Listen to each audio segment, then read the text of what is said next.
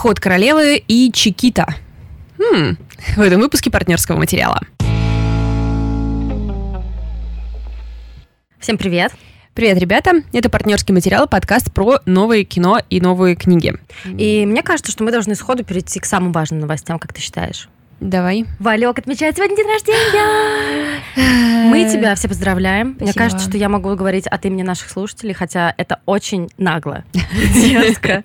Но спасибо тебе большое за то, что ты знакомишь нас с этими замечательными писателями и книгами. Нет, правда. Ну, Судя по тому, что нам говорили ребята на наше двухлетие, а у меня такое ощущение, что в последнее время мы только отмечаем и отмечаем и Да, реально, у нас просто одни праздники подряд. Да, что действительно для многих э, ты стала проводником, Ох, буквально Вергилием не- в мир больше, современной литературы. Как тебе такое вообще? Так что, Валек, продолжай, пожалуйста, нас радовать и не уходи в музыкальную критику целиком. Потому что я знаю, что у тебя есть такие мыслишки. одна рецензия на один альбом. Одна рецензия, целая рецензия на целый альбом, ребят. Это уже мы теряем ее. Нужно больше комплиментов и сердечков. Сердечков. Ах, что ж, Ух. королева слова. Ну что, а, у нас, кажется, фем-выпуск сегодня. Да, Ну, да, потому моя, что... моя, дев- моя девчонка бьет твою девчонку, потому что хоть твоя на колесах, моя карлица. Блин, ну все, я тогда сворачиваю. Может быть, просто Ну просто про. Чикиту. Да. А, На самом деле я хочу, чтобы ты рассказала, потому что А ты не посмотрела я откладываю его на свое сорокалетие, видимо. Нет, ну слушай, мне кажется, что у меня тоже есть такие сериалы или фильмы, которые я откладываю на случай, если мне захочется просто piece of art, просто Мгм. чего-то совершенно потрясающего, а сериал The Queen's Gambit или Ход королевы от Netflix это сериал, в котором есть только один недостаток. Я о нем расскажу попозже. Вот Мгм. такая вот. А вот так вот, ребят. А вот вы послушайте и потом узнаете, какой недостаток. Нет, правда, это мне показалось, что он абсолютно совершенен. И, судя по всему, никакого второго сезона не будет. Это мини-сериал. На что... Ну, знаешь, в 2020 году ни в чем нельзя быть уверенным. Вдруг они решат, а давайте-ка второй сезон. Но надеюсь, что Netflix этого не решит. И весь сериал от начала до конца мне показался просто совершенным. Вот как Блин, не часто я от тебя такое слышу. Да, потому что он, правда, максимально хорош. Это сериал по одноименной книге, и рассказывается там о девятилетней девочке, которая оказывается сиротой. Это конец 50-х, Кентукки. Элизабет Харман остается без матери, потому что ее мать э, погибает в автокатастрофе, где отец мы толком не понимаем, и Элизабет отправляется в католический приют. Там, в этом католическом приюте, ее успешно сажают на транквилизаторы. Почему бы и не давать детям транки, в принципе? А это имеет какую-то реальную основу? Ну, я думаю, что да. Мгм. Ну, как бы... Слушай, все, все то, что нам сейчас кажется опасным рецептурным, раньше раздавали просто так. Кокаин, героин, там, амфетамины, Вот что имеют в виду, когда говорят, раньше было лучше. Да, понимаешь. Кокаин добавляли в Кока-Колу и все такое. И да, у нее появляется зависимость, но это не самое интересное. Самое интересное то, что она внезапно видит, спускаясь в подвал, чтобы вытряхнуть швабры, что уборщик мистер Шайбел сидит и играет в какую-то игру двигает фигурки. Оказывается, что это шахматы, и нелюдимая Элизабет, которая по большей части молчит, просит не, нелюдимого мистера Шайбела, который по большей части времени молчит, научить играть его в шахматы.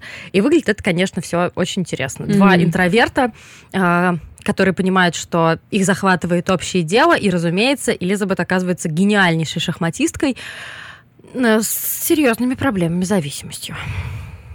Идеальный набор. Идеально, потому что я обожаю шахматы, и я удивляюсь, что... Ну, как удивляюсь? В принципе, у меня не так много мозгов, но э, мой дедушка научил меня играть в шахматы в 4 года, и я думаю, что у него на каждого из нас, из всех его внуков, были большие надежды, которые никто не оправдал.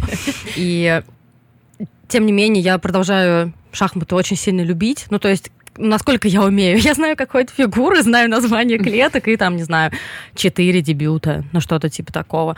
Но меня, это все, меня всегда эта игра страшно завораживала, потому что, в первую очередь, потому что я слышала, как двигаются мои мозги. А я слышу это не так часто.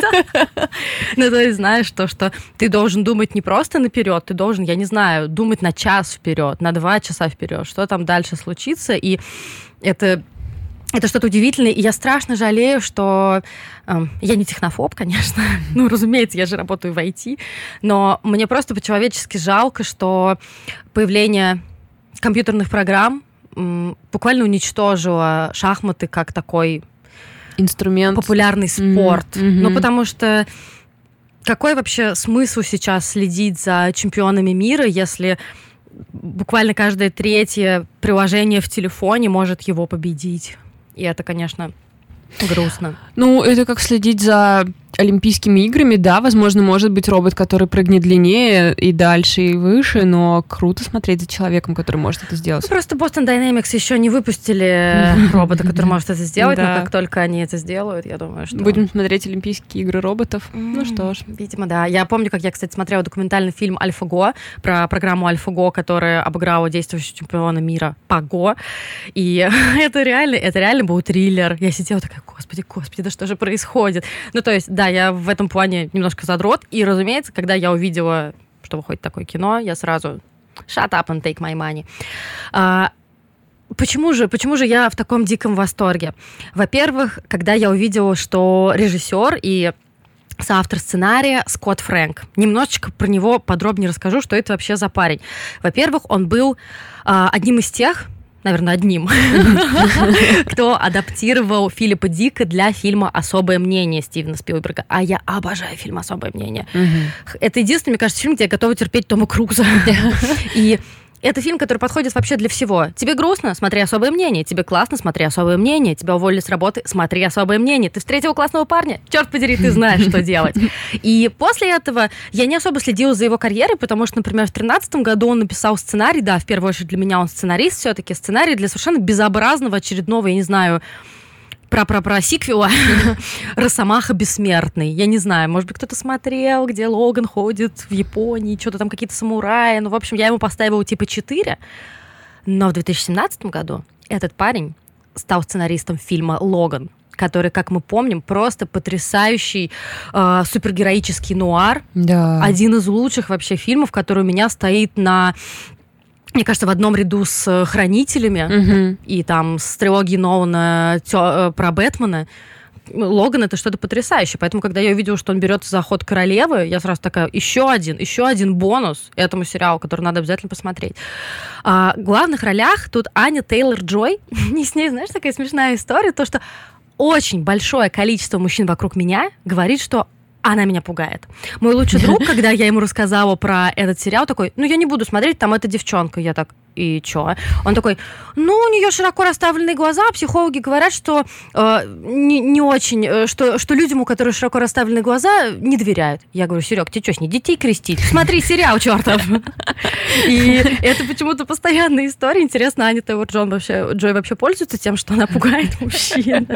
Слушай, ну у нее действительно очень э, мистический взгляд. Ну, то есть я не видела ни одной ее фотосессии, где она была бы просто с собой или я смеялась. Я тебе скину. Да, их на есть. самом деле довольно много. Значит, просто она... все шарит, только где да. она смотрит на тебя так э, томно и страшно. Да, она на самом деле жуткая милашка, и надо отметить, что... Жуткая милашка, это очень жуткая точно. Милашка, да, жуткая милашка, это то, что я люблю, вот то, что я ценю в людях. И на самом деле надо сказать, что Айва Джонстон — это девочка, которая играла девятилетнюю Бет, она вообще не отстает. Она mm-hmm. появляется в первых, по-моему, двух или трех сериях, наверное, двух все-таки по большей части. И она страсть как хороша. И у меня, знаешь, у меня было такое, что как только я увидела постер, я такая, м-м, опять Аня Тейлор Джойн, она сейчас везде, да что-то она поднадоела. Но потом я начала смотреть сериал, такая, Лид, ты чё? Ну, конечно, она везде, она же классная актриса. Пусть она будет везде, это наоборот хорошо. Но как-то вот знаешь, все равно, когда тебя немножечко перегружают информацией, на тебя это влияет, но нужно от этого прям максимально стараться абстрагироваться. А еще из каста я просто вообще восхищаюсь подбором актеров, потому что там нет ни одного условно конвенционально красивого человека. То есть все люди там приятные, но они не вот тебе такие красавчики, которые прям вот знаешь, э, не знаю, голубые большие глаза, пухлые губы, в случае парней там, не знаю, широкие плечи, то, что принято там считать красивыми. Это нормальные люди, которые каждый по-своему необычен. М. Из крутого приемную мать э, Элизабет сыграла Мариэль Хеллер. Просто я ее обожаю как режиссера, потому что ее актерские работы, они очень редкие, поэтому, мне кажется, нужно особенно на это обратить внимание. Она, например, сняла фильм «Сможете ли вы меня простить?». Мне кажется, он абсолютно какой-то недооцененный. Там Мелисса Маккарти там играет просто потрясающе. И последняя ее работа — это «Прекрасный день по соседству» с э, Томом Хэнксом в главной роли. А, Как бы вспомнить, как зовут этого ведущего, американского ведущего, которого все так любят. О, я поняла, А я подсмотрю, его зовут Фред Роджерс. А, я, не поняла, про кого. И кроме того, кроме того, там какие-то потрясающе красивые, но при этом, ну, как я люблю, красивые, но типа немножко пугающие мужчины. В первую очередь я рада, что там появился Гарри Меллинг, которого большинство из вас знает, наверное, как э, Дадли из Мгм. Гарри Поттера. Так вот, он вырос и стал очень-очень классным. В первый раз я это заметила, когда он снялся у Коэна в балладе. Да. Помните, он там играет парня без рук и без ног. Потом мы его могли видеть в роли очень эксцентричного священника в фильме Devil Over Time. И тут просто была у него возможность показать себя во всей красе. Он был действительно хорош, и я просто хочу теперь, чтобы он везде снимался. Он очень необычный, он очень талантливый, и давай, в общем, Гарри, вперед. Он, Вот он здесь вот. опять как-то... Меня немножко смущают какие-то его роли, знаешь, религиозно отбитые. Ну да, тут он такой... Да? Ну, Когда он у него будет, там, у э, него в там романтической роли? Посмотри сериал. У него там, знаешь, такая очень, очень крутая эволюция персонажа. Мгм. И еще одно клевое появление это Томас Сэнгстер. И все такие сразу: О, так это ж мальчик из реальной любви. Мгм. Помнишь, который... Да, который малыш, да? Ангельский да, малыш. Ангельский малыш, который уже не ангельский малыш. И Кстати, реально любви был юбилей вчера, что ли. ладно. Такой факт. И э, мне нравится смотреть в динамике на выросших детей, как тебе такое вот откровение. Потому что в какой-то момент я смотрю на него, его как-то глупо нарядили в стиле крокодила Данди, какая-то шляпа, ножи, усики странные. Но в какой-то момент я на него смотрю и думаю, Господи, он секси. Боже, боже, он секси. Ребенок из реальной любви секси. А, Кошмар. Нет, может быть, у меня какие-то проблемы, конечно. Но тем не менее. А мистера Шейбера, который которого фамилию я буду называть каждый раз по-разному, видимо, который уборщик, э, игра, с которой, собственно, стала начало карьеры для главной героини, его играет Билл Кэмп. Это один из самых моих любимых, да, тот самый чувак, которого я где-то видела. Мгм. Последний раз мы его видели в «Чужаке», он там играет э, адвоката. И он Мгм. очень классный. Мне просто нравится на него смотреть. Большую часть М. экранного времени, которое у него есть, он молчит, но как вот, как, как вот вообще актеры это все делают? Играют не говоря ничего. Ух, актерское мастерство. Потрясающе, потрясающе просто.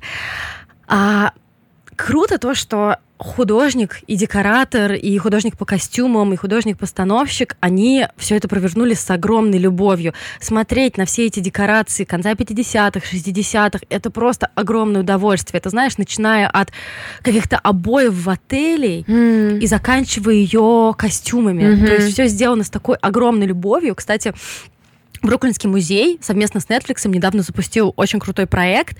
Вы можете, мне кажется, если вы загуглите Netflix плюс Бруклинский музей, вы увидите э, сайт, где можно пройти виртуальную экскурсию по костюмам из сериала как раз «Ход королевы» и, по-моему, «Корона» еще. «Корона» я, к сожалению, не смотрю, но, наверное, сейчас это будет интереснее. «Корона», насколько я понимаю, культовый сериал. Да, Так что среди меня точно. да, посмотрите, оцените.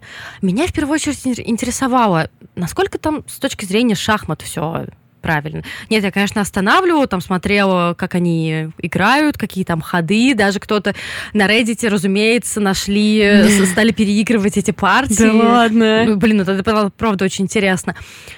На Нью-Йорк Таймс есть статья от шахматиста, который говорит, что «Ну, Ребят, я вот шахматный эксперт, и есть вот некоторые проблемы. Наконец-то у кого-то ко мне вопросы. Это время настало, да. Но не вот чтобы он разнес, ну да, то есть есть какие-то мелкие детали, но мне кажется, что когда ты погружаешься в вид спорта, которым ты, собственно, занимаешься, это абсолютно неизбежно. Мгм. И надо сказать, что автор книги, э, которого зовут Уолтер Тейвис, книга была написана, по-моему, в начале 80-х, там э, в начале книжки куча благодарностей всем, всем шахматистам и экспертам, которые ему помогали, вычитывали его неточности.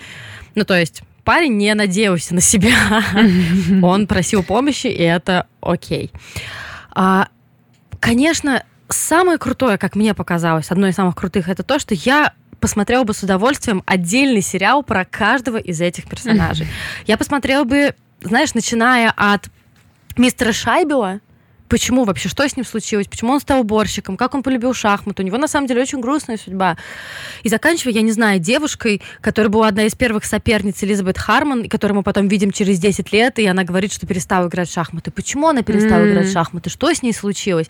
Каждый персонаж настолько круто показан, что хочется дальше эту- этот клубок распутывать и распутывать и распутывать. А в книге-то не более полные истории? Вот про книгу. А, Мне книга понравилась меньше. Но, насколько я знаю, например, там из чата с нашими патронами, то очень много кто ее читал. Да? Она тоже себе. носит статус культовый, но, как сказать, главное отличие, как мне кажется, в том, что главный недостаток сериала — это его зверская серьезность. мгм. Там нету никакого юмора, никаких Мгм, шуток. Ну, извините, мгм. гениальная шахматистка, у которой, очевидно, проблемы с общением и с зависимостями, пытается всех обыграть, в том числе а, плохих, разумеется, русских, которые показаны очень красивыми. М. Просто. И То есть я- все-таки там есть красивые люди, и это мы. Нет, они там все красивые, они правда там все красивые, но я имею в виду, что нету такого, что это прям вот, знаешь, такой нормальный, Мгм. красивый человек. Ну, понятно, понятно. Русский да. там с- э, сыгранный, показанный просто потрясающе, но эм, книга, она более реалистична, Ага. понимаешь? То есть в книге это довольно злой мир, где ты попадаешь в католический приют, и там девочки, например, могут до тебя сексуально домогаться, принуждать М. тебя к чему-то, и вообще жизнь будет полна странных и не очень приятных и довольно мерзких вещей. Но в сериале Мгм. Это как-то сглажено. То есть там многих таких вещей нет. Мгм. И поэтому, да, в сериале показан тоже жестокий мир, но он скорее сказочный. А. И я сначала меня очень сильно бомбануло, когда она приезжает в Россию играть там какой-то чемпионат мира, но один из важных э, чемпионатов, потому что как главные антагонисты там русские, как э, великие спортсмены, как Ага, великие шахматисты. ага, ага. И я вижу, что э, они играют, знаешь, такой, я не знаю, как банк Гринготс. Огромный темный зал, без А. окон, там какое-то очень странное освещение, русские на улице стоят в странных шапках, и я думаю, ну что за клюква? Потом я поняла, что Мексику, по сути, показали тоже очень похоже. Ну, то есть со своими какими-то, да, аспектами. То есть Ага. тоже ее вряд ли показали как реальную Мексику. И это получается, что Россия показана тем взглядом американцев, американцев того времени, э, времен холодной войны, что Россия это что-то очень странное, что-то холодное, но при этом красивое и притягательное. И я как-то сразу простила, знаешь, такие Мгм. штуки типа мальчиков-официантов, которые ходят и водку всем предлагают. Ну, Ну, то есть это не такое. скорее не, да, это нереально, получается, э, Россия, а прием какого-то, да? Да, есть да, да, да. Дело не в географии здесь. Да, и точно так же с э, Америкой. И это прием не Уолтера Тевиса, это прием не автора книги, это прием, видимо, именно Фрэнка и других создателей этого сериала. И это круто. Конечно, это не такое вот, знаешь, легкое зрелище, что ты хочешь это там вот вот я посмотрю-ка, пожалуй, это, и мне станет легче. Нет, там довольно все грустно. Э, Бет терпит очень многие лишения и выгоняния. Ну, то есть она вначале теряет мать, потом она... Я уж молчу, что происходит с ее сердечком М. несчастным. Очень много всяк... очень много всего, что ей придется пережить. Но это все абсолютно окупается. И конец там кому-то показался неоднозначным, но для меня это был просто, не знаю, просто песня сердца какая-то. Это было так хорошо, это было так правильно. Поэтому, если вам хочется вот именно чего-то талантливого от начала до конца, что вы будете смотреть и восхищаться вообще всем, что вы видите, начиная там, я не знаю, от коробки с сахаром, который вы видите на кухне, и заканчивая а, актерской игрой Ани Тейлор Джой, то это абсолютно то, что вам нужно. Я абсолютно вас призываю посмотреть этот сериал. И, возможно, вам понравится книга. Может быть, я была слишком вовлечена в эту магию, которую Фрэнк создал, и поэтому я была немножко разочарована, когда меня, знаешь, как будто за волосы втащили в реальный мир. Mm-hmm. Я надеюсь, что я вот, знаешь, на этом, mm-hmm. на этом топливе еще и в книгу въеду, и так все будет классно, а книга совершенно другая. Она другая. Но, тем не менее. В общем, «Ход королевы» — это можно посмотреть на Netflix. Очень вам, ребята, рекомендую. Я сегодня рассказываю про роман Чикита Антонио Орландо Родригеса, и я обещала своему другу Сереже, что украду его шутку из Инстаграма, а, когда я ее выкладывала. Ну, она попала на одну из моих фотографий, и Сережа написал, что это знаменитая работа Антонио Бандераса, Орландо Блума и Родригеса как зовут? Роберт. Роберт Родригеса, да, смешно. Вот. Ну, в общем, это... Нет? I don't get it. Я не поняла. Автора зовут Антонио Орландо Родригес. А, это его полное а, имя. И вот. Понятно, понятно. Других э, известных... Э, а есть еще какие-то шутки? Ну, э, она в тексте смешнее. Так, все, ладно, закончили. Это издательство Ивана Лимбаха и переводилась книга с испанского, перевод с испанского Дарьи Синицыной. Роман называется «Чикита». В общем, я почему хотела держать книжку в руках, когда буду про нее рассказывать, потому что я просто восхищена тем, как она издана. Мало того, что она красивая просто с точки зрения внешности, мне приходится Лиде показывать, чтобы... Задняя обложка красивая. Задняя да, здесь вообще. цитаты из газет да, типа. очень круто. И очень хороший, типа, шрифт, бумага. Ну, в общем, короче, не пожалели э, силы и, видимо, средств, может быть, поэтому она стоит 700 рублей. И, 700 рублей. И в общем, с этой книгой будет приятно провести время чисто тактильно. Я на этом делаю акцент, как будто бы, знаешь, я такой человек, который отзывы пишет на Wildberries на книжке. Типа качественный переплет. Можете начать? Э, но я делаю это, говорю об этом, э, потому что не так часто такое бывает. И когда ты покупаешь книгу, особенно теперь, когда, во-первых, книги дорогие, а во-вторых, мы все нищие, э, это особенно очень как бы радует твое сердечко, что э, твоя страсть к книги эмоциональные, она еще вот этими тактильными приятными ощущениями подкрепляется, и, в общем, полноценный опыт м, чтения становится. Ну, слушай, не знаю насчет полноценного опыта чтения, я просто недавно себе купила в издательстве VAC Foundation небольшую книжку про Вальтера Беньямина, и она очень красивая, ее очень приятно трогать, но я не стала лучше понимать от этого, что говорит Вальтер Беньямин, так что поэтому я просто наслаждаюсь тем, что у меня есть красивая книга. Ну, блин, да, здесь должно все сойтись. Да.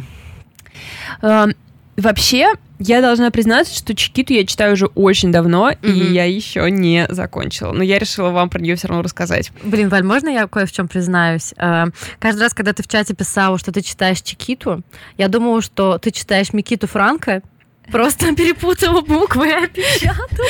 Серьезно? И поэтому я только буквально 10 минут назад сообразила, что это совершенно другое. Боже. О, с кем а, тебе приходится работать? Кошмар просто. Позор, позор. Позор. А, потому что книжка толстенная. Эта книга очень легко встраивается в рекомендательный список. И вот какие я вам даю маячки. «Город женщин», угу. «Воздух, которым ты дышишь» и «Чикита». Это три книжки сестры. Фрэнсис Паблиш де Пантиш. Нет, да? Нет. А как ее зовут? Очень много ты смешала. Франсиш де Пантиш Пиблс. Воздух, которым ты дышишь. Ну так вот, а, в случае а, с «За городом женщин», да, действие происходит чуть до войны и во время, и после. Воздух, которым ты дышишь, там, кажется, еще гораздо раньше. В «Городе женщин» там история американки, в у Peebles это э, бразильянки добиваются успеха на сцене, там есть такой некий бразильский колорит, особенно в частях, которые посвящены их детству в Бразилии, то здесь э, кубинская история, кубинская девушка, и дело происходит в конце 19 века. Главная героиня Эспиридон, Эспиридиона Спиридиона Сенда. Вау. Красивое Господи, имя. умеют вообще. Почему у них все имена такие красивые? Очень, очень красивые.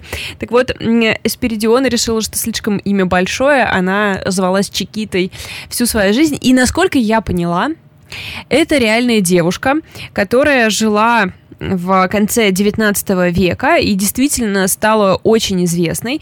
Свое ее конкурентное преимущество во многом было э, то, что она лилипутка. То Мгм. есть она 26 э, дюймов в высоту. Ну, в общем, очень небольшая, там, как пятилетний ребенок. Скорее бы уже Запад принял человеческую метрическую систему, чтобы не пришлось сейчас. При этом везде подчеркивается ее пропорциональность. Мгм.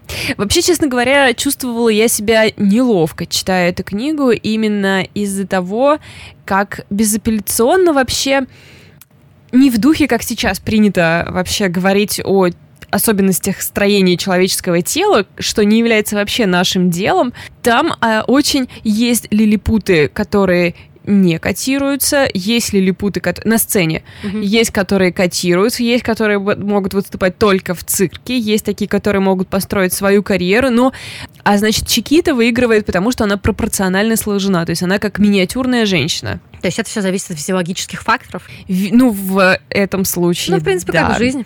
Ну, правда, было неловко. Ну, Оказалось, что да. это все совершенно не должно так обсуждаться и как-то хотя бы оговариваться должно. Но Может, это потому, что конец 19 Да, века? Или ты имеешь в абсолютно. виду, что автор как бы тоже такой, Да. типа, а, ну, это вот так вот, да. Да, ну вот насчет авторской точки зрения я сейчас через секундочку скажу. Я еще только договорю, что это реальная женщина, то есть она на самом деле существовала. Но восстановить ее биографию практически невозможно, поэтому автор Антонио Орландо Родригес эту историю допридумывает. Но он взял все, что он смог найти про нее, и последние где-то страниц э, 50-100 это вырезки из ее э, газетных, и газетные вырезки, ее фотографий, Мгм. куча всяких Реальный, да? реклам, да. И он это все отыскал. Но, с другой стороны, у меня так не, не сложилось точного понимания, что реально, а что нет, потому что он называет это выдуманной биографией, он говорит, что она существовала, но я многое выдумал. И Мгм. для меня остался открытым вопрос, она вообще точно существовала? То есть во всех рецензиях, во всех анонсах написано, что это реальная девушка, но фиг пойми. И Конечно, невозможно было восстановить полностью ее историю, так он еще все окончательно запутывает тем, что у нас три рассказчика. У нас Спасибо, есть блин. да. У нас есть Антонио Орландо Родригес, который играет самого себя, который является писателем, который а, случайно узнает историю Чикиты, бросает работу над своей книгой и решает заняться этой историей. Классно, подход просто мой обычно. О, что-то новенькое, я лучше не буду доделывать то, что уже начала. Он знакомится с человеком, который говорит ему, что он был биографом Чикиты, которого она наняла, чтобы записать свою собственную историю, который э, из диалогов с этим биографом Антонио строит как бы книгу. То есть э, Антонио рассказывает, как биограф рассказал ему историю, которую биографу рассказала Чикита. Знаешь, кому понравится эта книжка? Нолану. Нолану. Да. В общем, и поэтому они все так вот переплетаются. То есть большинство, ну, большую часть времени мы не особо понимаем, кто говорит. То есть мы понимаем, что вот это, скорее всего, этот мужик-биограф, но иногда начинается, короче, переплет. Они не хотят у Полярного поучиться, как бы, как это ловко делать. Просто в начале главы пишешь имя того, кто рассказывает. Алексей нам уже помог с этим. Да, нет, слушай, тут все довольно четко сделано. Мастерство у Антонио Орландо Родригеса высочайшее, то есть тут не запутаешься. Но То есть Антонио а, Орландо Родригес хороший писатель. yes. Я просто хочу еще раз подчеркнуть, что его зовут Антонио Орландо Родригес. Да, действительно, Антонио Орландо Родригес а, молодец. Мгм. Он Окей. сделал хорошую работу. Благодарим. В общем, и это многоголосие в итоге сб- сбивает немножко с толку, но и ты просто окончательно понимаешь, что доверять вообще тут ничему нельзя. Плюс еще, одним, еще одной вишенкой на торте недоверия становятся сноски. То есть у нас есть эм, какая-то история, рассказывается какой-то факт, например, о том, как Чигита выступала в определенном театре. И внизу сноска. Быть такого не могло, потому что театр этот построили 10 лет назад. А это кто говорит? И я такая, типа, да, а кто это говорит? А кто кто тогда написал про театр? Но иногда там делаются пометки возможно, Чикита там сказала так, потому-то и посему-то, потому что хотела придать там значимости тому-то и сему-то. В общем, странненько. Это что за на дне вообще? Это... Просто многоголосие какое-то. Да, да. В общем, вот это что касается формы романа. Еще хочу сказать о стиле, который я 99% времени не приемлю. Это такой немножко елейно-сказочный магическо-реалистический стиль когда нам рассказывают про экзотических жителей южных стран сто лет назад, и он но он немножко сказочный. Сеньоры и сеньориты собираются на обеды и всячески там кружево какие-то плетут, и все это, значит, э, обернуто в такой язык очень отдаленный от нас, то есть mm-hmm. максимально не близкий. Но в один процент времени это оказывается уютным одеялком, которое тебе прям надо, которое ты прям садишься, открываешь, и веет жаром кубинским и теплом песка, и ты такой, ух, хорошо, буду читать весь вечер. Что касается самой истории, то здесь скорее вы, наверное, можете приблизительно представить, что это будет. Это тяжелый путь предательств, э, страсти, каких-то импульсивных решений, невероятного успеха, избалованности славой. Э, Чикита красивая, умная, очень умная, типа она знает там семь языков. Вау.